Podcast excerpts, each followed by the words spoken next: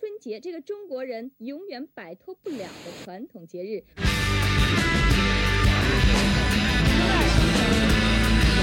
有一句话，这是个关于自信的故事。嗯，此话倒也有理。最好吃的是人。哎呀，你又开始升华了。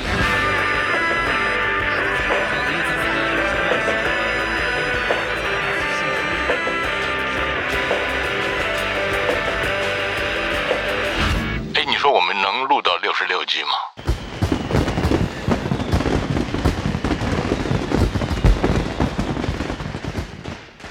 你好，哎呀，我怀着恋恋不舍的心情和黑叔叔开启第四季春节六必黑的最后一集，也就是第六集的这个聊天儿。黑叔叔，你先唱一段《难忘今宵》吧。我要唱《告别的年代》。哎，甭管这个有没有回家过年吧，我们很快又要恢复这个正常的生活了。嗯，哎，我得问你，还有没有这种叫原教旨主义者，就觉得这个家乡的饭就胜过一切，然后再吃别的什么都谁都不习惯，嗯，太多了，是吧？太多了。嗯嗯，就是土摩托老师说嘛，人的这个吃什么是一个是自己的味觉记忆，嗯一个是自己的肠道菌群，嗯就是口和胃来决定了口味。哦，口和胃啊，嗯这个哦，一个是这个口味，一个是那个嗯胃啊。好的，好的。呃，但是这样的人，他不就一辈子走不出那个是所谓的舒适区吗？过去的人是这样的，现在的年轻人很少了，嗯因为全国各地的食物在他们从小在他们生活里都出现了。嗯嗯嗯，嗯，这过去我们会说海南岛鲜花已经盛开，这个大兴安岭还在飘雪。嗯现在你在海南岛，你吃的大大兴安岭的烤串儿，嗯就是它是一个非常正常的事情了。你就是就人的生活半径无限扩大了。嗯。嗯那这会儿这种呃吃东西也好，包括你的这种像你所说的，因为吃东西带来的还有这种知识上的快乐，嗯，它还需要有这种拓展吗？如果你特别喜欢老家的食物，我前几天举了个例子，我们王主任给我们弄了一个玉米糊糊给大家吃，大家每人尝了一口，就没有人再动第二次筷子了。这实际上它就是一个道理，哦就是你过于坚持了，那它不是个错误，它对你来说，你吃这个东西最快乐，这一点都没有错误。但是你要传递给别人，形成交流，它就是个障碍。哦，你这么一说，我我因为我最近看到我的一个所在的一个群里，有哥俩为这个事儿闹了一点小小的不愉快。嗯就有一个哥们儿，他大概他是说去意大利了，然后这儿也吃不惯，那儿也吃不惯。另外一个哥们儿就讽刺他，就说你到意大利都都找不到好吃的，你看起来你就只能一辈子生活在赵县，呃，他是天津卫，生活在天津卫了。然后好嘛，这哥俩就就闹了一点点小小的不愉快。嗯，那确实是。嗯嗯，就是每个人对自己地方口味的这种坚持，尤其是在网络上被放大了之后，嗯他就显得这个矛盾会特别的突出。嗯那嗯，这就是说海鲜，嗯北方人就觉得南方的海鲜生长期短不好吃，北南方人呢就会觉得北方的海水太冷，嗯嗯，鱼的种群没有那么多，嗯，呃，吃了之后是不是还杀精啊？那么冷的鱼鱼肉。他都都会有各自的坚持。嗯嗯，就是这个东西，短时间还是比较难以改变的。嗯。嗯，但是他们又有特别多相同的地方。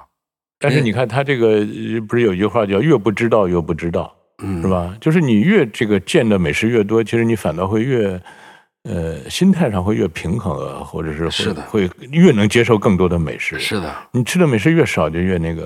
呃你看嗯这现在人家杭州人，你动不动就讽刺人杭州人是美食荒漠，人杭州人毫不在乎了。对啊并且我确实，也许是在您的领导下吧，我还确实在杭州吃过几顿特别好吃的饭。是啊，是吧？你看我们老家这赵县，我小时候听的一句话，大概就是，如果用我们的赵赵老家的话来说，就是城管里吃头你还吃不够的，呃你，还到外头吃嘛？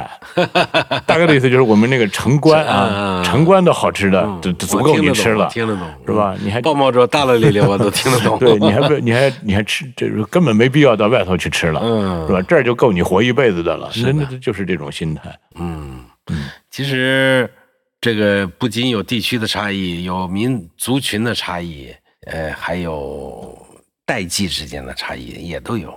年轻人，你像你，你女儿就已经已经不吃酱豆腐了。嗯，她对酱豆腐、咸菜所有的这一切都，对啊，为什么要吃这些东西？但是我小时候给我们的指令，反复训练的这个指令，嗯就是让你吃饭，那加上咸菜，哎，这馒头就下去了，嗯这个米饭就下去了。嗯啊，好吃的就是加一片肥肉，嗯，咸的肥肉，哎，嘎一块儿，这这个就送饭了。但是地区和地区真的不一样。嗯广东下饭说吃好了吗？说吃好了，看着桌上菜已经没多少了，说再点个下饭的吧，啊，这是广东人还有这个蚝油哦油油麦菜。哦来下饭。但是在广东是有道理的哦，广东这个蔬菜叫送，呃食物的食字边嗯。加一个送走的送，嗯。这是古一个古古代词，就是这个青菜都叫送，送饭，拿这个来去送饭。哦。呃，他们觉得青菜可以送饭，但是我们没有受到过这个指令的训练，我们就没有办法送饭。那我们这些从小生活在这个就是温饱还呃存在很大嗯，这个不足的时候，那可能这个下饭就是一个很重要的一个指标啊。是啊，是啊，那现在的年轻人，不要说下饭了，他可能根本对主食他就没有没有什么兴趣了，会不会？他如果说需要带来快乐的话，他还是有兴趣的。碳水对啊碳水炸弹是吧？对，就是我们在那个山西拍了一个食物叫随油卷，牛骨髓的油和糖和豆沙裹在梅子面儿里面，梅子糕梅梅子就是哦，那个水果的那个梅子。不是写起来是糜烂的糜，哦哦哦，那个念梅，哦，因为我是个文字工作者，我只会写不会念啊。你作为这个播音工作者，你还会居然会念梅子面儿里面炸叫黄糕嘛，就是你们张家口也有那个黄糕，哇，那个太罪恶了。土摩托就发了一个理论，就是说他看到了科学杂志上的一篇文章，他说糖是让人迅速带来快乐的，嗯。脂肪是让人迅速带来快乐的，但只有糖和脂肪加在一起是致瘾的，是让你上瘾的。我我一下就能解释我自己为什么以前我第一次我我们小老老家也没有那、嗯那种叫甜烧白的食物，就是啊各种炸糕，各种什么，对这不都是这个道理对对对吗？是吧？那个这个甜烧白就是蒸就是甜米饭上面蒸肥肉，嗯嗯嗯嗯嗯，我就是为什么想想那个就流口水，想想那个流口水，知道这个上瘾了。陈老师，我得有一个疑问，必须得向你请教一下。嗯因为我们这个库房不是搬到了江江苏南通嘛，嗯，我也把自己经常视为半个南通人。南通人或者半个江苏人。嗯。当然，江苏人不会认为自己是江苏人。嗯，你要问一个江苏人说你是哪儿人，他不会说我是江苏人，对的，他也会说我是常州人，我是无锡人，或者是会说更小的地方我是宜兴人。无锡也不一样，无锡对啊，无锡如果说这个这常常州说我是宜兴人，他不会说他是宜兴人，不会说啊，我们常州人。姑且不说这个啊，就是，呃，这是精确的统计。嗯这个清朝的时候，一共有状元产生的状元是一百一十四个人，嗯其中江苏籍的状元四十九个人。嗯呃，后来我还为这个数据我问了一下一个学者，我说那浙江的状元有多少？他说大概有二十来个人。嗯你想，一百一十四个人，江苏是四十九个人，但是那会儿没有上海哈、嗯所以就是江浙一带就占一半多。嗯当我把这个数据告诉我的朋友，北方人都会认为，哎呀，人家这个吃大米的、吃米饭的还是聪明，我们这个吃面食的，这脑子就是糊涂，所以我们的状元没那么多。这个是有科学依据的吗？当然没有。啊，我还以为是有呢。那你看看整个清朝状元湖南人，就是湖广熟天下足，湖南人就一个，你怎么不拿这个当例子呢？哦，那叫归因不当，看起来我们 对我们北方人喜欢这叫诿过于人，对吧？把自己没没中状元视为饮食的这个缘故。呃，嗯，哎，那到底吃什么会让人变得更聪明、更容易成功呢？我们从成功学的角度，就不要信吃什么，它就是能让人变得更聪明。哎，这句话可以是用那种绕口令一样的话来说，是吧？就是就像说，就是何为正确？嗯，对，就是所谓的何谓正确不那么确定，嗯。才是真正的自由。对，嗯如果说我们对何为正确，呃，没那么迷之自信的时候，那可能对甭管是美食也好，还是其他所有的三观也好，那不也都很开心了吗是？很开阔了吗？是的，是的，是吧？嗯，所以你像你就是你你这种胃，就是走到哪儿都吃得香，是吗？我我第一次出国，我确实是带了方便面，嗯，后来我就方便面都给同事了。嗯。我觉得有这么好吃的东西，我我我是天然的，嗯。我只有去哪儿，只有第一次去柬埔寨的时候，就是加了那个牛奶的那个粉，我没有吃惯，其他的我几乎都吃得惯。就是各个国家，就是有多多难吃的国家，比如说美国，特别难吃，我都吃得惯，我都能忍。呃，你是忍呢，还是觉得它也并不不那么难吃呢？我觉得起码比那儿的中餐好吃得多。哦，我曾经陪领导参加戛纳电视节，去法国和意大利。我做的第每每次做的工作都是找一个中餐厅。因为领导只吃中餐是吗？嗯领导年纪大嘛，哎，肯定只吃中餐。哎呀，那一次是我在欧洲旅行最遗憾的一次，呃，错过了太多的食物。呃，有车，嗯，平时自己去旅行也没不可能，呃，或者去工作都是去某一个地方，去不了这么多。呃，你看你老说这个，因为领导年纪大，所以他只吃中餐。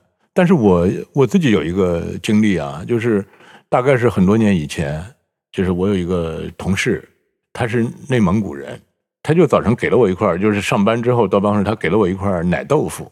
按照他的说法，就是这奶豆腐在，因为那会儿没有现在这个供这个是这个供应链这么发达，嗯，他说这个奶豆腐在内蒙古人这个呃蒙古族人这个心目中就是饼干，嗯就是随身携带，就是什么时候饿了就吃一口。他就把给了我一块奶豆腐让我吃，我咬下去一口我就吐出来了，就就就吃不进去。嗯，有发酵的味道吗？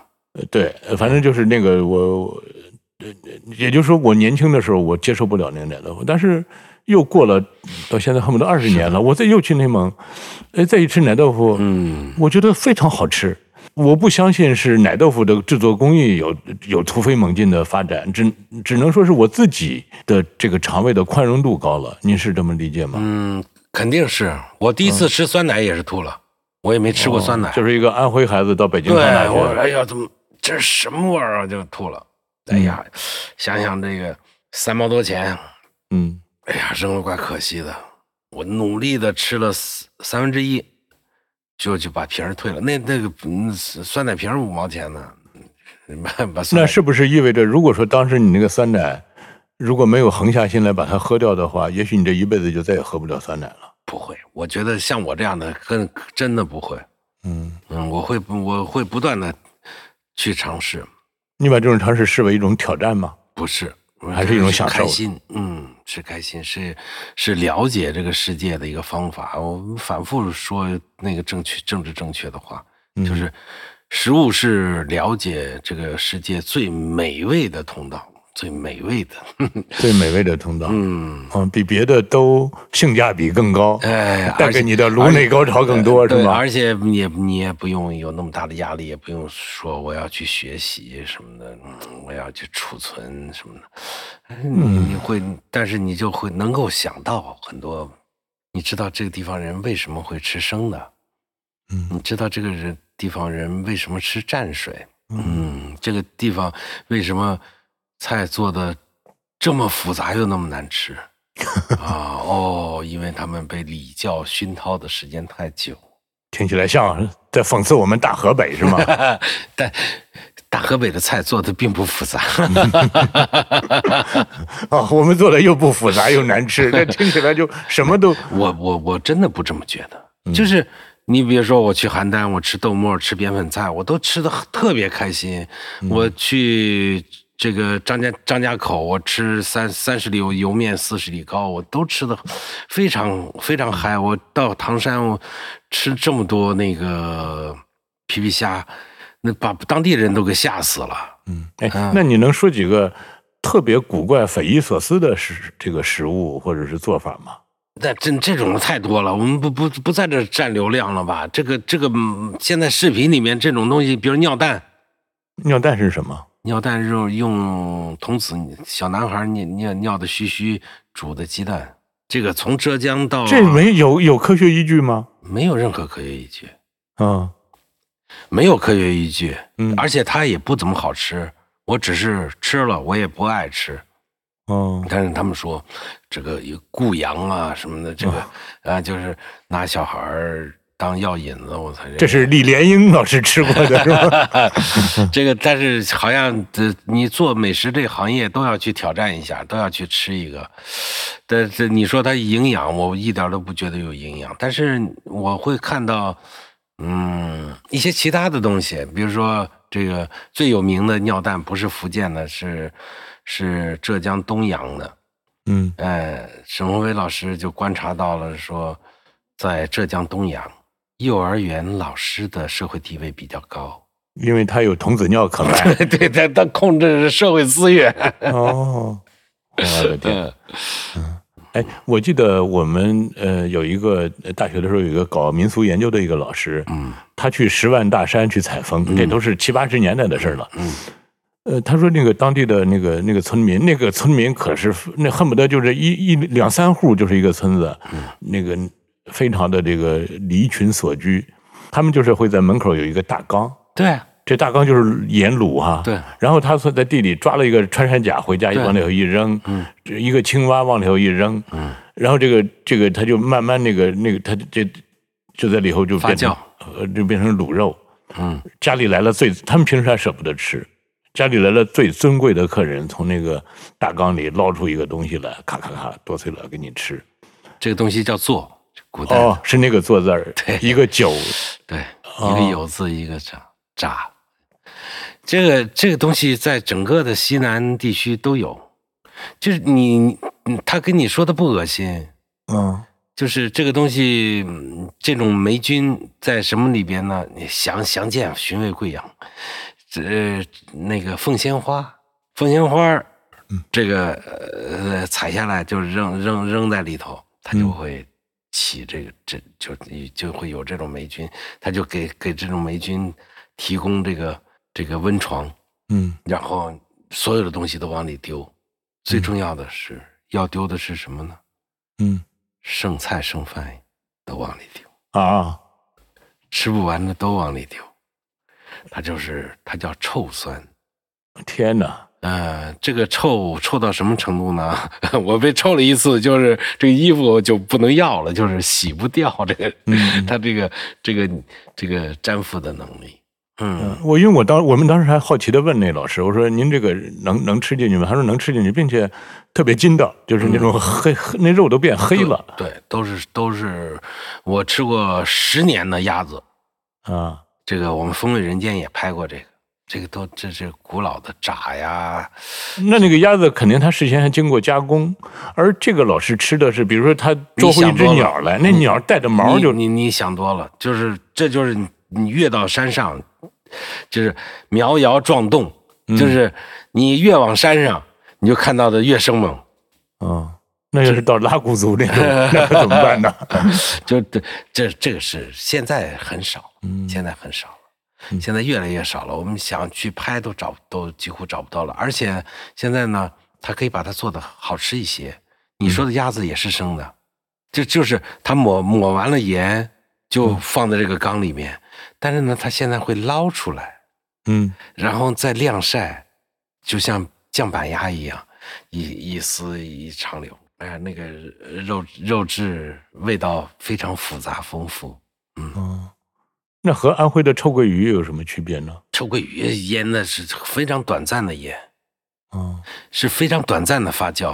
臭鳜鱼发酵长了就是不是不能吃的，发长发酵长了就相当于对人体有害。烂烂掉了，哦就烂掉了，就没有肉了。哦，它那个豆瓣肉还不是说呃说有就有的。对啊，你你赶上什么是什么，能捞出整块的时候，就是就你就是有的吃，有的就彻底腐烂了在里边了，那也只有在现在高科技的情况下才能控制好这些食材啊。控制不好。那现在的你比如说城市里卖的臭鳜鱼怎么办呢？臭鳜鱼是很好控制的，那个很短暂，哦哦哦那就只这多了才七天呀、少了都是三四天就可以有那个酸酸酸腐的味道。它就是不是饱和盐水，嗯你你明白吧？嗯，你说的那个臭酸缸几乎都是饱和盐水，就是饱和到微生物在里头存在不了存。在不下去，就是呃有害病菌在里面。这个是不饱和盐水，涂完了之后几个小时翻一面儿，让它暴露在空气中，能够接触这个、那腐这个让它腐烂的这些细菌，然后再翻过来，就是挨着水的那一面儿就被干掉了，微生物就被干掉了，敞开了的那面就再去接受，所以这个是完全可以控制的。哦，嗯，哎，那那个所谓叫饱和盐水，这也就是在原来是就是温饱这个没有得到满足的时候，是不是很多人的这个很很多老百姓的这个对，那就是他的下饭菜，他每次就从里面淘一勺子，就是这全家人吃饭就这一就中间这个黑乎乎的、呃黑的发绿的这个这个食物，这个菜，嗯，因为我看到我现在不是网上有一篇文章嘛，就是说，其实你现在吃的几乎大多数、绝大多数食材，恨不得在一百年前都不存在。我完全同意啊，百分之九十五吧。嗯嗯，是所以所以说，比如写剧本说写的的这么宋朝要点个什么菜，说对不起，那个菜根本没有；嗯在明朝点个什么菜根本没有；在什么秦朝点个什么菜根本没有。它可能有，有的和现在的完全不一样。嗯嗯，它它嗯，你无论是个头还是这个成色，都完全不一样。你你我们比如说我们嗯风味里边拍了蟹酿橙，就是宋宋代有文字记载的，嗯。拿橙子什么，但是我们现在吃的橙子是现代的橙子，嗯。那时候吃的橙子是现在叫欧柑，哦，已经现在是温州产的一种呃柑子，就是它是更主要的是摆放，嗯，那里边是也不好吃，皮还特别厚，用那个当容器来里边装蟹，哎，又有这个橘子皮的香气，又有螃蟹的鲜味儿，嗯。所以和今天真是完全不一样，不是一回事。呃，你觉得这个潮汕，你呃对潮汕那么入迷，嗯，包括你前两天说的这个那潮汕那个小伙子，他就反倒对本地菜不太喜欢，恨不得要去吃淄博烧烤。嗯，潮汕的这个菜好吃，是不是也跟他博采众长、包容并蓄有关呢？我不知道这个政治正确不正确啊，嗯就是潮汕人有钱。嗯或者说汕头人有钱，哦就是从潮州出去的人，潮汕经历了几次这个，就是韩愈可能是一个时间节点，就是更有中原文化的影响。嗯。那么到后来是大蔗糖时代，就是嗯福建人、闽南人发明了这个白糖的结晶的白糖的技术，嗯。然后这这一片基本上是都是蔗田，哪儿吃不饱的人就来这儿，哎，发现这地方不仅吃得饱，还有钱，因为种甘蔗可以挣钱，然后就更多的人来，这地方就成了一个人口特别稠密的。但是大蔗糖后来这个时代过去了之后，这蔗糖时代已经带来了很多的食物，什么他们要贩糖到天津、到上海，嗯。但是当时是帆船嘛，他只能在那住半年，等这个洋流，季风的奇迹。哎，对，然后再把他们吹回来，他们就带回去冬菜呀，这个很多上海的糕点啊带回去了，这是它食物的一一个大大的变化，它保留了中国很多古老的食物，烟台的食物是天津的食物，冬菜都是天津的嘛。再后来就是一八六零年以后，第二次鸦片战争之后，开放口岸，嗯让这个地方就更加富庶了。它有英英国的领事馆，有这这个东西，它不仅仅这样多了，再加上潮汕人那时候已经住不下了。嗯，这趟时代没有了，你靠种地是养活不了这么多人的，人大量的开始往东南亚走。嗯你看泰泰国的国王、首相、总理，嗯，你看都是潮汕人，嗯呃，都要回去祭祖，英拉什么都要去祭祖。那个马来西亚、印尼、菲律宾，嗯。大量的这种，他们在当地有了钱以后，都有一个毛病，要回去修这个祖宅，嗯。都整得很有钱。他潮汕人这个地域认同特别强，宗族社会，所以从国家管理的角度来说，一定不能让他们是一个独立的地区，嗯。要把它，比如说南诏划到福建去，嗯。然后以揭阳一部分、潮州一部分、汕头一部分，对。汕尾一部分，嗯。就不不不不能让他们这个自己这么这么抱团儿。但是潮汕人回来，有钱人回来，他会提要求，嗯。我要吃多少钱的席，要比谁更高一些。那这个多少钱的席怎么来对得起这点钱，一分钱一分货。对啊，他就要想尽办法找高端食材来做这些东西。其实潮汕现代的潮菜都是一九七一年，嗯，就等于潮汕服务公司，这汕头市服务公司才带着人开始办培训班，像片子里的那个老钟叔，他都是七一年才开始学厨的，高中毕业就分配去做厨师了，都并不是自己的选择。那你很多原来的老厨师也没有那么好，他就是就是它不断的在迭代，所以它好吃。它好吃的，我为了说明一个什么问题呢？就是实际上国外的餐饮方式对它有影响，更重要的是国外享用餐饮的方式对它有影响。哦，就像我们现在说嗯粤菜好像是特别厉害，嗯但是你要知道，粤菜其实它是分两头，一头叫港式粤菜，一头叫广府菜。嗯是港式粤菜回到广府的时候，改变了餐厅的后厨，嗯让整个餐厅变得不一样了，分工明细了，后厨人多了，从切配到打荷到到到嗯嗯到锅灶是一系列人，每个每个工种，而且大量的名厨，就是我能看到里边你在做菜，这是谁给的影响？嗯这是殖民统治者要求卫生，嗯。这个也发生变化了。所以就像葛葛兆光老师说的那个东西，就是一个地方光有传统不行，就是我们说的，他葛兆光引用了呃一个德国历史学家说的话题，他说文明和文化应该画一分画一根界限。嗯，他说文化是是我们与生俱来的，是我们娘胎里带出来的，它是就像我们刚才说了，它是有隔阂的，嗯就像就像保定驴火和衡水驴火一样，嗯就是就是有你没我，有我没你的，对这是这是隔阂的。嗯但是文明是什么？嗯文明是不同文化之间找到的最大公约数。嗯那无论是潮潮潮州菜也好，无论是粤菜也好，我们说的广府菜也好，它都是在很多的先进的嗯管理理念、烹饪理念、服务理念，反过来影响到了这个当地，让它我觉得真的又能升华出一个非常政治正确的主题。嗯要想吃得好，第一发展经济，第二改革开放。